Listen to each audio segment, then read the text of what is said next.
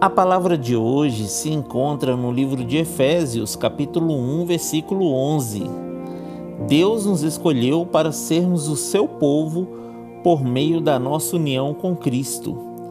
Olá, irmãos, a paz do Senhor.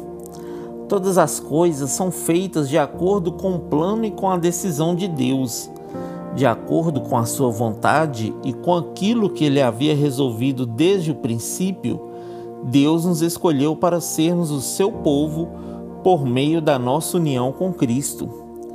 Foi Deus que nos escolheu, queridos, e Ele colocou em nós a sua marca de propriedade exclusiva dele quando nos deu o seu Espírito Santo.